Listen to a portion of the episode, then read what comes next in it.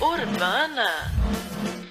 2 Coríntios, o capítulo é o 6, eu vou ler do versículo 1 até o versículo 13. Somos seus companheiros nessa obra, por isso imploramos, não desperdicem nem um pouco a maravilhosa vida que Deus concedeu a vocês. Ele nos lembra: ouvi o seu chamado no tempo certo. No dia em que você precisou de mim, eu estava lá para ajudar. Pois bem, agora é o tempo certo para que ele ouça vocês e os ajude. Nada de deixar para depois. Não frustrem a obra de Deus. Não façam corpo mole, nem lancem dúvidas sobre o que fazemos. Nossa obra, como servos de Deus, tem valor em todos os aspectos. As pessoas nos observam enquanto estamos apostos, em prontidão, inabaláveis, em tempos difíceis, maus, trabalhosos, quando somos espancados, encarcerados e envolvidos em tumultos, trabalhando duro, até tarde da noite, às vezes sem comer, com coração puro, mente limpa e mão firme, com gentileza, santidade e amor honesto. Quando dizemos a verdade, quando Deus mostra o seu poder, quando fazemos o melhor possível pela verdade, quando somos elogiados ou repreendidos, caluniados ou honrados, fiéis à nossa palavra, ainda que não confiem em nós, ignorados pelo mundo, mas reconhecidos por Deus, vivos, ainda que digam que estamos mortos, açoitados quase até a morte, mas recusando-se a morrer, mergulhados em lágrimas, mas sempre cheios de profunda alegria vivendo de mãos vazias, mas enriquecendo muitos, não tendo nada, mas tendo tudo. Prezados irmãos, não consigo expressar em palavras quanto desejo que vocês entrem nessa vida plena e cheia de possibilidades. Não queremos que se fechem assim. A pequenez que sentem vem de dentro de vocês. A vida que Deus dá não é pequena. Vocês é a que a vivem de modo pequeno. Digo isso com franqueza e com grande afeição. Abram a vida, comecem a vivê-la plenamente. Depois de um texto desse, de Paulo, praticamente a gente não precisava pregar. Mas a pregação não vai se ater às afirmações desse texto, embora seja muito interessante, né? Ele fala da liberdade, mas em um contexto em que ela não é vivida plenamente. É como se eu te desse um terreno imenso como esse aqui da rotunda e você construísse um cômodo de um por um e vivesse trancado dentro dele. É como se eu te dissesse: olha, tem árvores, tem fruta, tem dias de sol, tem o verde, tem água, tem alegria, tem todo esse espaço para você construir, mas você apenas construa um pequeno cômodo para si. Viver num país livre, entre aspas, não quer dizer ser livre. Você pode ter total liberdade, nós temos liberdade de estar aqui na rua agora pregando a palavra. Mas será que, diante de todas essas possibilidades com que o autor termina essa carta, vivam todas as possibilidades, será que nós aproveitamos o mínimo? Será que a gente tem feito bom uso da nossa vida? Eu acho que isso varia de pessoa para pessoa, mas uma coisa é verdade: às vezes a gente não tem a habilidade de viver com plenitude aquilo que Deus dá para a gente. A gente não aproveita o nosso dia, né? Às vezes a gente não tem habilidade de perceber o poder de um minuto, um minuto inteiro. A gente só sente o peso do minuto quando alguma coisa dá errada, né? Quando há aquela ansiedade de entrar para assistir o filme no cinema, aquele momento em que eu sempre digo isso, que cai o 3G do celular e que você fica ilhado no mundo, você não sabe o que fazer, parece que aqueles minutos são intensos. Estar entre os livres também não significa que você está livre. Você pode estar andando com o povo de Deus, você pode estar andando com pessoas que, de novo, entre aspas, podem ser livres, mas você não é livre. Você está preso em você mesmo, você está preso numa condição, você está preso dentro da sua cabeça. Você não consegue respirar. A gente não sabe viver. E às vezes alguém diz assim: você só precisa ser feliz, busca a tua felicidade. Tudo que eu te desejo, o autor também disse isso, é felicidade. Miriam, Silvio, Eliandro, Kleber, Flávio, Verônica, Gabi. Tudo que eu quero é a felicidade de vocês. Eu não queria que vocês chorassem nunca. Eu nunca espero ver de novo o Márcio na condição que ele estava. Eu sei que ele não quer aquela vida nunca mais, é outra vida que ele vive agora. E mesmo que eu esteja sempre de braços abertos, a minha expectativa não é que você, Wagner, venha no meu portão chorando às três da manhã, buscando sentido para a sua vida. Quando você precisar, eu vou estar tá lá, mano. O autor começou dizendo isso. Sempre que vocês precisarem, eu vou estar. E eu posso dizer isso como amigo, como missionário, como pastor, mas o que eu quero é a felicidade de vocês. Só que quando a gente diz assim, seja feliz, parece que a pessoa abraça essa felicidade de maneira individual. Parece que quando o discurso do mundo, da arte, da cultura, da palavra diz assim: Eu espero que vocês sejam felizes, vocês centralizam a felicidade em vocês mesmos. E quando você centraliza a felicidade em você mesmo, você já sabe o que acontece, porque você já experimentou, você já tentou e já deu errado. E eu vou dizer para você: continuará dando errado. Porque não existe felicidade plena fora de Deus. E eu tenho liberdade, nós temos liberdade de fazer essa, essa afirmação. O homem em si mesmo, olha, busque qualquer grande filósofo de todos os tempos, dos mais antigos até os mais atuais o homem não consegue se encontrar em si mesmo. Você vai para os templos antigos da Grécia e o que está estampado na parede, conhece-te a ti mesmo. A gente vive tentando buscar a felicidade. E parece que a gente perde a constância da felicidade, mesmo quando a gente parece ter encontrá-la, né? Às vezes a gente parece que encontrou, mas na verdade não encontrou. E aí, na verdade, a minha meditação bem breve é sobre o início das coisas, é sobre o que nos faz feliz. E aí tem algumas coisas que são muito claras assim para a gente. Não é muito bom quando você descobre uma música nova? A minha esposa, quando ela descobre uma música nova, ela coloca para repetir.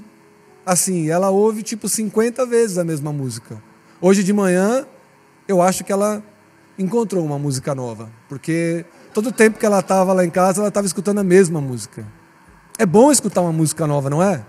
Gente, não é massa quando você descobre uma série nova na Netflix?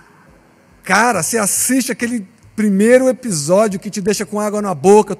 Cara, é uma sensação boa porque você está começando e, na verdade, quando termina, você entra numa crise. Eu vejo pessoas postando essa crise na rede social. Gente, pelo amor de Deus, uma série nova para eu ver. Eu preciso de algo novo. Nós somos viciados em algo novo.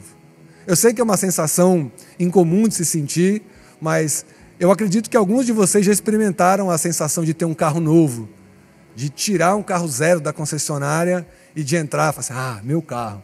Eu não sei porque eu nunca tive, mas deve ter uma coisa boa com o cheiro do plástico e do couro, com o ronco do motor, deve ter uma, uma sensação boa. Eu gosto quando eu tenho equipamentos novos. Curioso, né?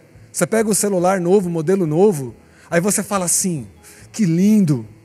Eu vou proteger direito, eu vou cuidar direito, eu não vou armazenar o que eu não preciso aqui. Eu não vou instalar mais os aplicativos que eu não precisava. Agora eu vou ser criterioso no acerto dos meus aplicativos. Como é bom o início do namoro, hein? Início de namoro não tem para ninguém, velho. A paixão. A lua tá todo dia no céu, tem bilhões de anos que ela tá lá, e você nunca percebeu. Aí você se apaixona, hein? Aí você olha para a lua e manda uma mensagem. Você viu a lua hoje? Se você já se apaixonou, há uma coisa que é, que é maravilhosa. É que é assim, já dizia o, o poeta contemporâneo brasileiro, né? Eu só quero você e mais nada. Quando a gente está apaixonado e a gente está completo no nosso amor, na nossa paixão, e quando ela é correspondida, não importa. Tim Maia estava certo. Quando você se encontra na vida, só se quer amar, não importa se você está com dinheiro. Aí tem o Claudinho Bochecha também, né? Mesmo duro ou com grana. Qualquer coisa tá bom, não é isso? Alguém se apaixonou e não sentiu isso? De que tá bom, tá bom, tá bom desse jeito. Alguém fala assim: Poxa, eu me apaixonei, eu amei, eu sou amado de volta, eu tenho um parceiro para a vida, eu encontrei o amor e você não liga. As séries ficam para lá. Tem gente que não lembra de comer. Tem gente que fica conversando a noite inteirinha. Não importa dormir. Dormir é aí de manhã posta nas redes sociais. Dormir é para os fracos. E é maravilhoso. Novidade é sempre uma coisa maravilhosa. Nós queremos novidade. Queremos música nova, queremos série nova, carro novo, celular novo. Às vezes a gente vive a expectativa de compra de um produto e a gente tem mais tesão, essa é a palavra, a gente tem mais é, prazer, a gente tem mais felicidade quando a gente está querendo comprar do que quando a gente finalmente compra. Você nunca teve essa sensação? Eu quero comprar, eu quero comprar, eu quero comprar. Aí você encomenda pela internet, aí fica lá tal. Aí quando chega, Aí você olha, uau! Uhul. Aí de manhã você olha de novo, ah, você está aqui, bonitão. Que legal. Daí você encontra com alguém e fala assim, fala, eu Yuri, pira, velho, esse celular aqui. Aí o Yuri, que é um cara antenado do nosso grupo, vai falar assim, mano, mas esse celular aí já tem, na verdade, três versões que são melhores que a dele. E aí, cara, o cara é o próprio ladrão da sua felicidade. Ele é isso mesmo, viu, gente? Quem quiser ser amigo, ele às vezes é ladrão da sua felicidade, né? Eu falei assim, temos um podcast. Ele falou, se não tem feed, não é podcast. Mas a verdade é que essa sensação boa, não só no nosso espírito, mas no nosso corpo, vem de uma coisa que na verdade é o título desse sermão: dopamina. Dopamina é uma química deliciosa no nosso cérebro. Quando você libera a dopamina, você se sente auto, automaticamente bem. Você fica bem com você mesmo. É por isso que você não aguenta mais ficar sem celular. Ficamos viciados em, em novidade, né? Não tem jeito. A gente busca novas séries para assistir, a gente busca novos destinos de viagem, a gente busca novidades tecnológicas, e aí a gente começa a querer buscar novas sensações também. E nem todas são boas. E o que é pior, a gente começa a buscar novos relacionamentos. Porque a gente não consegue mais manter aquele que é o nosso. Aquele que era maravilhoso, que era perfeito, que se tornou sólido, a gente deixa ele embora, que nem areia escapando da mão. A gente deixa o bom uso dos nossos automóveis, a gente deixa o bom uso do tempo que nós temos, do conforto da casa para viver numa necessidade patológica de novidade. E a gente não para, não tem jeito, a gente começa a ficar cada vez mais agitados com essa necessidade. Não tem fim. E quando eu afirmei aqui que não há felicidade fora de Deus, é porque nós somos criados por Deus, para Deus. O homem tem a necessidade de adorar. E vocês sabem por quê? Porque está no nosso DNA adorar. Então você sempre irá adorar, mesmo que você não queira. Você vai adorar uma banda, você vai adorar um artista, você vai adorar um autor, uma série, um estilo de música. Você irá adorar fazer compras, você irá adorar carro, você irá adorar motocicleta. E às vezes, até no processo eclesiástico, no processo de ser igreja, você está colocando o teu prazer na coisa errada.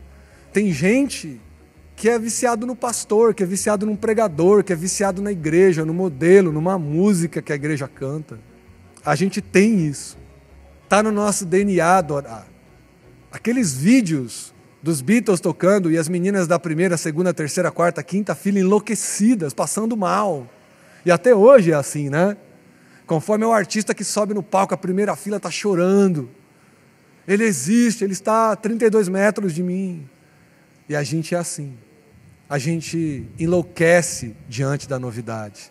A gente fica viciado em dopamina, a gente fica viciado em novidade. E esse sermão termina exatamente assim: fora de Deus, qualquer necessidade de novidade é uma prisão. Fora dele, você vai estar aprisionado, você vai estar viciado em alguma coisa. E que você possa rever esses teus ciclos e esses teus vícios. Porque a grande novidade é que nós somos livres, livres nele.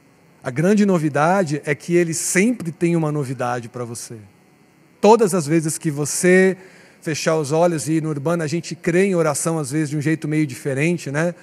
As pessoas acreditam muito na oração, na via em que eu falo e Deus escuta, né? Mas a gente crê muito na via inversa. A gente crê muito em tentar acalmar o nosso coração para ouvi-lo. Mas como que a gente acalma o nosso coração se cada vez que a gente fica quieto, a gente precisa de mais uma novidade?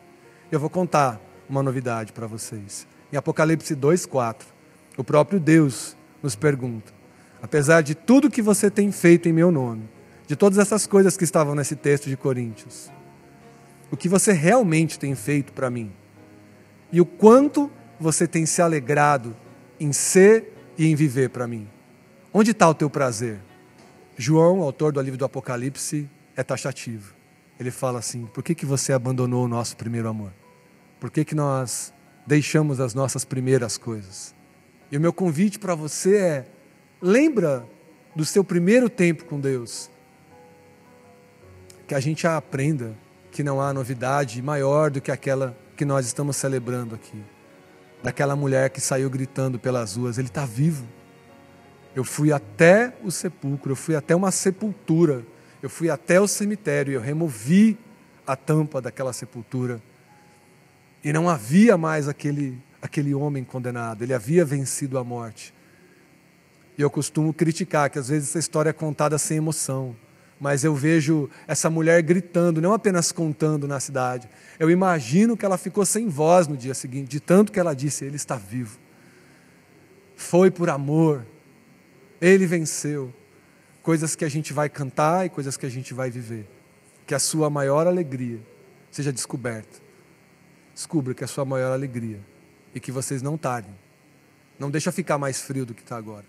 Escolha ser feliz, mas escolha ser feliz num Deus em que te provê novidade todos os dias. Amém?